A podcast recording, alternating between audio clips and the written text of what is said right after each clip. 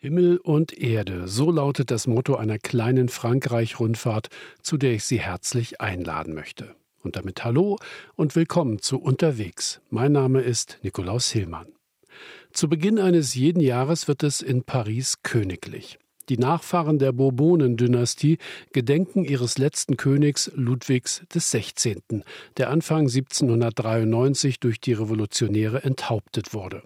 Ort des Gedenkens die sogenannte Sühnekapelle. Damals lag dort ein Friedhof, auf den die Guillotinierten gebracht wurden. Später erlaubte die Restauration den Bau einer Kapelle. Stefanie Markert hat das Gotteshaus besucht.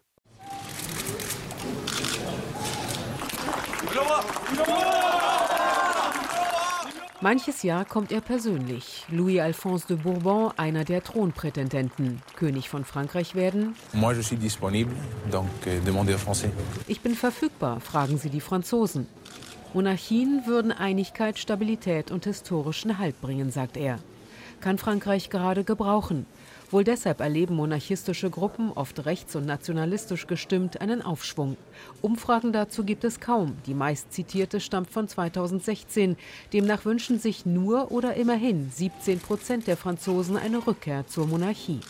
In der Kapelle steht unter der Hauptkuppel Louis XVI als Skulptur. Museumsführer Thomas Pucci. Er wird nicht dargestellt wie sonst ein König. Er kniet und man hat den Eindruck, hielte ihn nicht der Engel hinter ihm, würde er vom Sockel stürzen. Es ist eine Metapher für die letzten Worte, die Ludwig XVI. von seinem Beichtvater am Tag der Hinrichtung gehört hat. Sohn des heiligen Ludwigs, steige in den Himmel. Fils de Saint Louis, montez au ciel. Mit goldenen Lettern auf schwarzem Marmor steht ein Zitat auf dem Sockel, des Königs politisches Testament, geschrieben, als sein Prozess begann. Darin spricht der König in der Thronfolge eigentlich nur Nummer drei, nicht mehr wie üblich von Subjekten, sondern aufgeklärt von Bürgern. Ich empfehle meinem Sohn, sollte er das Unglück haben, König zu werden, daran zu denken, sich voll und ganz dem Wohl seiner Mitbürger zu widmen. Ihm gegenüber eine Dame, mit aufgelöstem Haar im Hermelinmantel, die Krone herabgestürzt. Hier haben wir Marie Antoinette gestützt von der Religion. Es gibt ein Mysterium um diese Skulpturen, denn sie wurden erst 1830 aufgestellt, als eine weitere Revolution die Bourbonen vom Thron jagte. Kurios. Marie Antoinette war wegen ihres Lebensstils verhasst, aber hier wird sie durch ihr Leid rehabilitiert. Ein Propagandawerk, das sie zur reuigen Sünderin macht. Une œuvre de propagande qui vise à réhabiliter l'image de Marie-Antoinette. In ihren Sockel graviert ihr letzter Brief, am Tag ihres Todes an die Schwägerin adressiert, der sie ihre Kinder anvertraut. Wie die Kapelle entstand? Es war Ludwig XVIII., der die Erinnerung an seinen geköpften Bruder wiederbeleben wollte. Zuerst brachte er die königlichen Gebeine in die Basilika von Saint-Denis, dann ließ er ab 1815 die Kapelle auf dem früheren Friedhof bauen, auf den etwa 500 Guillotinierte gebracht worden sind, sagt die Denkmalsbroschüre. Die Revolution war vorbei, die Monarchie wiederhergestellt. Ludwig XVIII. beauftragt Top-Personal, nämlich Napoleons Architekten Fontaine. Der baut, umgeben von Grün, am Ende einer Grabsteingalerie einen tempelartigen Eingang und eine mehrkupplige Kapelle.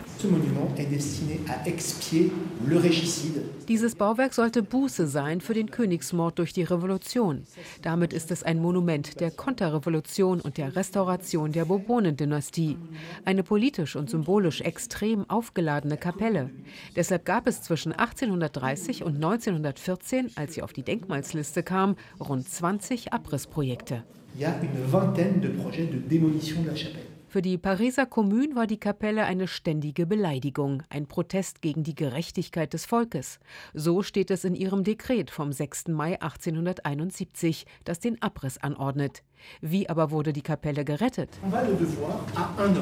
Cet homme se prénomme Jacques Liebmann. Das schulden wir einem Nachbarn namens Jacques Liebmann, ein Händler, Abenteurer und als konvertierter Jude ein besonders eifriger Katholik. Er sieht den Aushang und setzt sich in den Kopf, die Kapelle zu retten. Weil seine Heimat an der Mosel von Preußen annektiert wird, besorgt er sich vom amerikanischen Botschafter in Paris Papiere. Damit gibt er sich als reicher Amerikaner aus und schlägt der Kommune vor, die Kapelle zu kaufen und sie in New York als Touristenattraktion wieder aufzubauen. Schließlich wurde die Unabhängigkeit der Amerikaner amerikanischen Kolonien von Großbritannien im Frieden von Paris besiegelt. Da müsse man in Übersee doch dankbar in die Kapelle strömen. Liebmann rechnet vor, bei einem Dollar Eintritt habe er seine Unkosten nach drei Jahren wieder drin. Doch alles ist Schwindel. Er flieht sogar vor Journalisten der Times, indem er vorgibt, seine Geldbörse sei gestohlen. Die Wahrheit, er spricht kein Englisch. Falsche Sachverständige sollen für ihn den Preis runterhandeln. Museumsführer Thomas Pucci zitiert. Dans son journal, il dit, je cite, in seinem Tagebuch schreibt Liebmann, ich habe Ihnen empfohlen, die Sache in die Länge zu ziehen, um Zeit zu gewinnen. Er hat sehr gut verstanden, dass die Kommune zerschmettert wird. Doch am 20. Mai 1871 schickt der zuständige Kommunarde Arbeiter für den Abriss der Begrenzungssteine.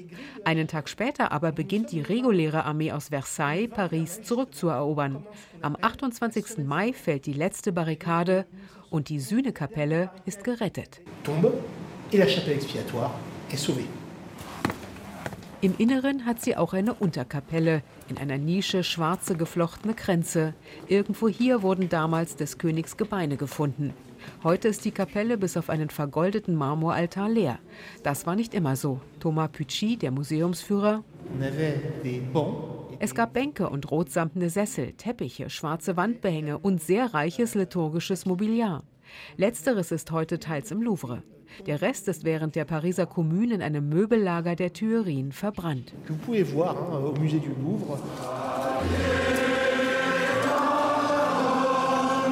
Beim alljährlichen Gottesdienst in der Sühnekapelle für König und Königin erklingt auch dieses Lied. Regieren Sie souverän, bei uns, bei uns.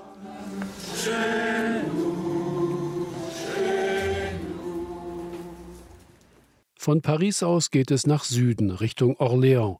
Auf halber Strecke liegt der Ort Merville und dort ist ein Beispiel deutsch-französischer Kooperation zu bestaunen. Aus dem kleinen Ort kommt fast ein Drittel der in Frankreich produzierten Brunnenkresse. Die fast vergessene mit den großen Blättern, die so gesund ist und ihren Ursprung eigentlich in Deutschland hat. Es ist eine Sinfonie in Grün.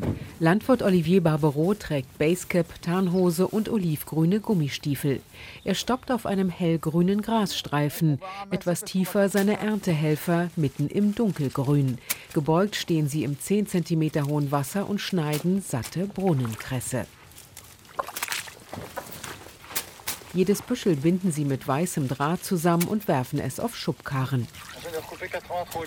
Cédric ich habe 83 geschnitten, Olivier. Und Cedric 55. Wie viel hast du, Carentin? 60. Macht erst mal weiter. Den Rest hier holen wir noch raus. Die Torfbecken sind bis zu 70 Meter lang und abschüssig, damit die Kresse immer frisches Wasser hat und das im Winter nicht vereist. Zum Abstellen drehe ich hier einfach das Rohr um. Olivier hat sich dafür hingekniet. Früher hat man auch auf Brettern über den Becken gekniet. Ein Großteil der Ernte läuft bis heute manuell. Wir bündeln die Kresse zu je 300 Gramm und verkaufen im Jahr ungefähr eine Million Büschel. Seit einem Jahr ernten wir auch mechanisch für die Kosmetikindustrie. Die Tagesernte, 10% Bio, schwankt erheblich. Auch die Auslieferung von 1000 Kressebündeln bis zu 12.000 im Winter. Die Aufträge bekommt Olivier über sein Handy.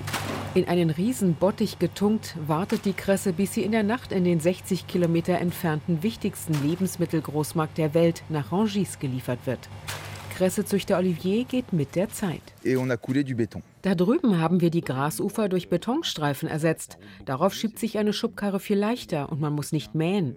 Wir haben auch moderne Gewächshäuser aufgestellt. Die Sonne kommt im Winter spät ins Tal, gegen 10 erst. Wir können aber die Kresse nicht gefroren ernten. Unter den Planen friert sie nicht ein und wir können schon um 8 mit dem Schnitt beginnen. Sieben Hektar Brunnenkresse, 350 Becken. Olivier betreibt die Gärtnerei in fünfter Generation. Villa Paul heißt sie, benannt nach Ur-Urgroßvater Paul Barbereau, der sie 1897 gegründet hat. Alle Generationen wurden für ihre Verdienste um die Brunnenkresse ausgezeichnet.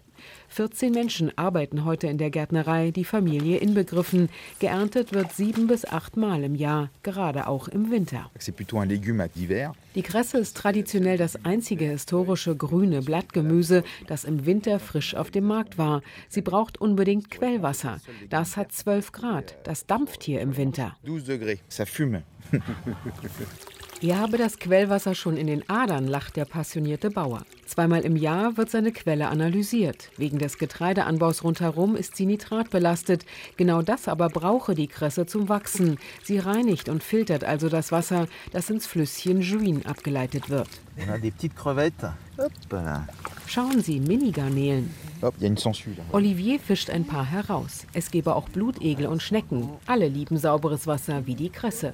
Mireville ist ihr Mecker, doch zuerst spross sie woanders. Die Geschichte der Kresse beginnt für uns Franzosen in Erfurt. Das erzähle ich allen Touristen immer gern. Ein Verwalter Napoleons kam einst in diese Ecke Preußens. Ihm fiel auf, überall lag Schnee, nur auf einigen Feldern nicht. Das wärmere Fließwasser hatte ihn geschmolzen. Er interessierte sich für die Kultur. Bis dato hatte man in Frankreich Kresse nur wild gesammelt. Also brachte er sie mit und gründete in Senlis Frankreichs erste Cressonnière. Das liegt nordöstlich von Paris. Später wanderte das Hauptanbaugebiet in den Südwesten der Metropole, denn dort gab es sumpfige Flusstäler und eine Eisenbahnlinie nach Paris. Heute hat die Branche 60 Produzenten in Frankreich, fast zehn davon allein in Méréville, der Hauptstadt der Brunnenkresse. Olivier weiß, Napoleon hat damals einen Fang gemacht. In Frankreich sagen wir, alles ist gut an der Kresse. Eine US-Studie hat sie zum nährstoffreichsten Lebensmittel der Welt gewählt, mit Bestnote. Kein Wunder, seit rund zehn Jahren werden immer mehr aufgegebene Kresseflächen neu bewirtschaftet. Das Gemüse entspricht dem Zeitgeist. Die Beine im Wasser, die Sonne über dem Kopf, ist doch fast wie im Urlaub, freut sich Olivier über seinen Arbeitsplatz. Doch er hat auch Sorgen. Das schlimmste Szenario wäre, wenn wir kein Wasser mehr hätten. Ich hoffe, so weit kommt es nicht. Die Regierung schützt die Grundwasserreservoirs. Unseres hat die Kapazität des Genfer Sees. Wir entnehmen ja auch kein Wasser. Es läuft nur einmal durch. Vielleicht sollten wir es mehrmals nutzen. Dürre ist also noch kein Thema. Dafür kämpft Olivier mit seinen Kollegen um ein Gütesiegel geschützter Herkunft. Kresse aus Méréville, ein Verkaufsargument mehr, denn die Lagerung ist schwierig. Ein Kressebündel in der Auslage an einem heißen Tag ist nach einer Stunde welk. Da nehmen die Leute lieber Tomaten oder Melonen. Aber die Kresse hat Charakter. Sie ist scharf, pfeffrig und knackig. Sie ist der Cousin des Rettichs. Oliviers Frau Isabelle war mit ihrem Brunnenkresse Burger sogar im Finale eines Kochwettbewerbs. Das Rezept? Kressebrot, frische Kresse, Fleisch, Speck, Brie-Käse und Kresse-Creme. Für die mixe ich die Kresse einfach mit Creme fraiche, Salz und Pfeffer. Fertig. Un pot de crème fraîche et c'est super. Oliviers Produkte sind doch Sterneköchen aufgefallen. So wurde sein Kresse-Pesto für das Nobelrestaurant auf dem Eiffelturm ausgewählt. Im Hofladen der Barbaros außerdem Kresse Aperitif, Kresse Suppe, Kresse Honig und Senf, bald Kresse Chips. Die frische Kresse lagert vor dem Hofladen in einem mannshohen Kühlschrank. Daneben taucht plötzlich Oliviers Vater Christian mit einem Holzrechen auf. La Schwelle. Der heißt bei uns Schwell. Er hat noch seinen deutschen Namen. Die Kresse Schwellen heißt, sie unter Wasser tunken. Sichtlich bewegt blättert der Senior auf der Ladentheke in einem Buch. Brunnenkresse steht auf Deutsch drauf. Die Erfurter Kresse-Familie Fischer hat es gerade geschickt. Zur Überraschung der Franzosen sind Fotos aus Méréville drin. Bis dahin hatten sich die Erfurter gleich nach dem Mauerfall durchgefragt. 1990 der Gegenbesuch, da war der heutige Chef gerade zwölf. Vater und Sohn erinnern sich. Es gab die Gärtnereien noch, aber keine Kresse mehr. Die Stadt Erfurt hatte das Quellwasser in Ostzeiten für die Bevölkerung genutzt. Im Hofladen hängen historische Aufnahmen aus Erfurt. So sah das damals dort aus. Alles lag brach. Das haben wir fotografiert. Oliviers zwei Söhne lernen an einem Landwirtschaftslyzeum. Mit Generation 6 bald am Start hat der Kressezüchter so eine Idee. Es wäre sympathisch, eine Partnerschaft mit Erfurt aufzubauen, um zu fachsimpeln und auch wegen der gemeinsamen Geschichte. Denn dort steht Europas Wiege der Brunnenkresse. Und ich denke, wir haben alle Interesse daran, ihren Anbau in Europa voranzutreiben. Das geschenkte Buch spricht Bände. In den 30 Jahren ohne Kontakt hat sich in Erfurt einiges getan. Olivier Barbaros Vater Christian kann es kaum erwarten. Wir werden mit unserem Wohnwagen hinfahren. Leider sprechen wir kein Deutsch. Wir nehmen am besten unsere Verwandten aus Konstanz mit. Voilà. Nun geht es in die Pyrenäen hinauf zum ältesten Höhenobservatorium der Welt, bald 150 Jahre alt, nämlich der Sternwartenstadt auf dem Pic du Midi in fast 3000 Metern Höhe. Vor Jahrzehnten bedroht ist der Observatorienkomplex, mit dem mancher Nobelpreis möglich wurde, durch das Ineinandergreifen von Forschung und Tourismus gerettet. 1000 Höhenmeter in 15 Minuten auf der Mittelstation umsteigen. Dann ist man auf dem Pyrenäengipfel Pic du Midi. Kabinenfahrer Arnaud hat schon einiges erlebt.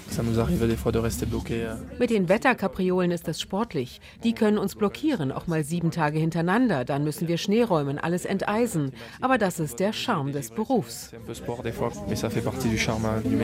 Die bauchige blaue Telekabine schwebt teils so hoch über der Erde, dass der Eiffelturm unter sie passen würde. Für den Notfall gibt es eine Rettungsgondel. Marie-France und Patrice haben schon ihre liebe Not. Sie sitzen auf 2877 Metern im Café beim letzten Latte vor der Milchstraße, wie der Pik wirbt. Es ist hoch, der Kopf tut weh, wir müssen uns akklimatisieren und dann widmen wir uns den Aktivitäten. Bienvenue au Pic du Midi.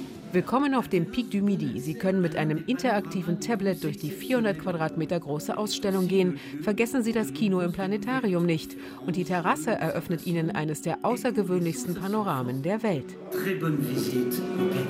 Ein 360-Grad-Blick quasi vom Mittelmeer bis zum Atlantik, im Süden der Pyrenäen Hauptkamm. Über dem Abgrund ein Laufsteg mit Fotoautomat. Küsschen bitte. Ein Bisou. Si, allez. Auf der Terrasse des langen Felsgrads mit den weißen Sternwartenkuppeln schauen sich Hortense und Rose, Leistungskurs Naturwissenschaften, mit ihrer Klasse um. Einige klappen einen Liegestuhl aus. Euh, Wir haben die Landschaft entdeckt, die ist beeindruckend. Und im Museum hat man uns die einzelnen Sternwarten erklärt. Das ist gut für Physik. Der Vizedirektor des Pic du Midi, Nicolas Bourgeois, Mitte 30, ist dazugekommen und zeigt auf eine Gedenktafel. Hier steht, Präsident Macron hat 2018 die neue touristische Infrastruktur eingeweiht. Anfang der 2000er Jahre wurde der Pic für den Tourismus geöffnet. Ergebnis einer außergewöhnlichen Rettungsaktion des Observatoriums. Denn das war in den 1980ern durch die internationale Konkurrenz bedroht. Gelder blieben aus, Forscher und Region kämpften gemeinsam um den Erhalt der einzigartigen Infrastruktur. Ihre Lösung? Qui est celui de sauver la science par l'ouverture de l'observatoire au grand public. Die Wissenschaft retten, indem das Observatorium für die Öffentlichkeit zugänglich gemacht wird und der Tourismus es leben lässt. Über 30 Jahre später ist es gerettet. Der Tourismus finanziert es und fördert die ganze Region. Und nun kommen auch seit Jahrzehnten nicht dagewesene Investitionen in die Wissenschaft zurück. Ohne das Projekt wäre das nationale Observatorium vollständig verschwunden. Nun aber wurden in die Sternwarten in den letzten vier Jahren rund 14 Millionen Euro investiert und Millionen in den Tourismus. Der Pic du Midi schreibt heute schwarze Zahlen. Auch dank Freiwilliger, die für die Forscher Apparaturen betreuen und Daten senden. Die Daten sind weltweit frei zugänglich. Auch Rentner Girard macht mit. Gerade richtet er einen riesigen blauen Koronographen auf die Sonne aus. Die Sternwartenkuppel ist dafür einen Spalt breit geöffnet. An der Spitze seines Objektivs ist eine Scheibe, die der Laie wohl Filter nennen würde. Sie hat verschieden große Öffnungen, ist löchrig wie ein Käse. Gérard gehört dem Verein Observateur Associé an und kommt zweimal im Jahr für je eine Woche auf den Pic du Midi. Er freut sich, dass er seit kurzem auch den C3, den nach eigenen Angaben mit 40 cm Durchmesser größten Sonnenkoronographen der Welt, bedienen darf. Ah wir sind 60 Freiwillige, damit wir absichern können, dass das ganze Jahr über immer zwei pro Tag da sind. Ich war vorher Linienpilot und als ich jung war, habe ich beim Militärpiloten beigebracht, wie man mit Hilfe von Sonne und Sternen navigiert. Ich weiß also ein bisschen, wie es geht. Avec les étoiles et le soleil, c'est pour ça que je connaissais un peu comment ça marche. Schwarze Zahlen schreibt der Pic du Midi aber vor allem dank der rund 140.000 Besucher und Besucherinnen im Jahr. Der Umsatz ist auf fast 7 Millionen Euro gestiegen. Die touristischen Angebote werden ausgebaut. Man kann hier auch übernachten, wie Christine und ihr Mann. Er ist Astronomie-Fan. Seine Kollegen haben ihm die Übernachtung geschenkt. Darum sind wir hier. Fantastisch. C'est pour ça qu'on vient ici. C'est splendide, hein? Zwölf Doppel- und drei Einzelzimmer begrenzen die Zahl der Gäste auf 27. Reservieren muss man teils ein Jahr im Voraus. Betreuer Emilien erklärt, einige Regeln an Bord dieses Raumschiffs unter den Sternen. Es ist 10.000 Quadratmeter groß, liegt auf sechs Etagen, teils in den Fels gehauen. Sie haben beim Treppensteigen bestimmt bemerkt, man gerät außer Atem. Das ist normal. Hier oben verliert man 30 Prozent an Sauerstoff. Das macht auch müde und stört bei jedem Dritten den Schlaf. Mein Rat, passen Sie Ihre Bewegungen an. Mit einem Batsch haben die Gäste Zugang zu ihren Zimmern. Vor dem Fenster manchmal nichts als Schnee. Ausruhen ist nicht. Emilien will das größte Spiegelteleskop Frankreichs zeigen. Alle sind eingemummelt, denn um sichtbehindernde thermische Turbulenzen zu vermeiden, ist es unter den Kuppeln so kalt wie draußen. Was da oben wie ein Donut aussieht, ist der Spiegel des Bernard-Lyot-Teleskops, benannt nach dem Erfinder des Sonnenkoronographen. Ein 1,4 Tonnen Monoblock, Durchmesser 2,03 Meter. Die Forscher interessieren sich für die Magnetfelder der Sterne und deren Lebensende. Sie nutzen auch unser Spektropolarimeter, das einzige auf der Welt, das rund um die Uhr angeschaltet ist. Als Ende der 80er Jahre das Observatorium schließen sollte, haben sich die Forscher auf diese Nische spezialisiert und sind heute führend auf dem Gebiet. Bevor Emilien draußen sein Teleskop aufbauen wird, um Whirlpool-Galaxie oder Venus zu sichten, geht es zu Margot ins Restaurant. Wo Wasser schon bei 90 Grad kocht, wird ein feines regionales Menü serviert. Heute Abend haben wir gefülltes Schwarzhuhn aus Astarac auf Champignon-Dinkel-Risotto. Guten Appetit! Bon appétit. Die Sternwartenstadt liegt im Dunkeln, die Vorhänge sind zugezogen, im Inneren ist alles in blendärmeres rotes Licht getaucht. Der Pic du Midi ist auch Sternenschutzzone. Castor, Pollux, Mars und Co. strahlen hier wie Leuchttürme. Es ist 6.50 Uhr, gleich geht sie auf. Flüstern die Frühaufsteher am nächsten Morgen mit Blick auf die Sonne ehrfürchtig. Wie sie geschlafen haben? Anne und Philipp sind ehrlich. Mal. Pas bien dormi. Schlecht, nicht gut. Wir sind oft aufgewacht. Es war zu heiß in den Zimmern, aber es lohnt sich trotzdem. Wir haben so viel gelernt, so viele schöne Sterne gesehen und jetzt wird der Himmel rot und die Berge sind noch im Halbschatten. Wunderbar. On a vu aussi des belles choses. Les montagnes un petit peu encore dans la pénombre, c'est c'est magnifique là. Annie und Jean-Louis haben zum zweiten Mal übernachtet und die Höhe besser vertragen. Oui, on a bien dormi, mais Wir haben einwandfrei geschlafen, sind aber schon um 5.30 Uhr aufgewacht. Es ist so schön, dass wir wieder hier sind. Wir haben durch den Koronographen Materieströme auf der Sonne gesehen. Und bei so vielen Sternen könnte man ein ganzes Jahr bleiben. on peut rester un an ici. hein. Die Sonne steigt höher und plötzlich zeichnet sich die Sternwartenstadt als Schatten klar in der Bergkulisse ab.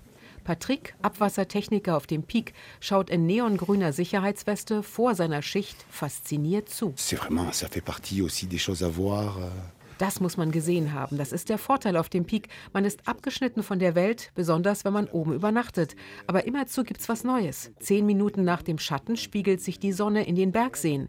Das Licht ist so weich und hebt das Relief heraus. Touristen, die nur tagsüber kommen, sehen das nicht.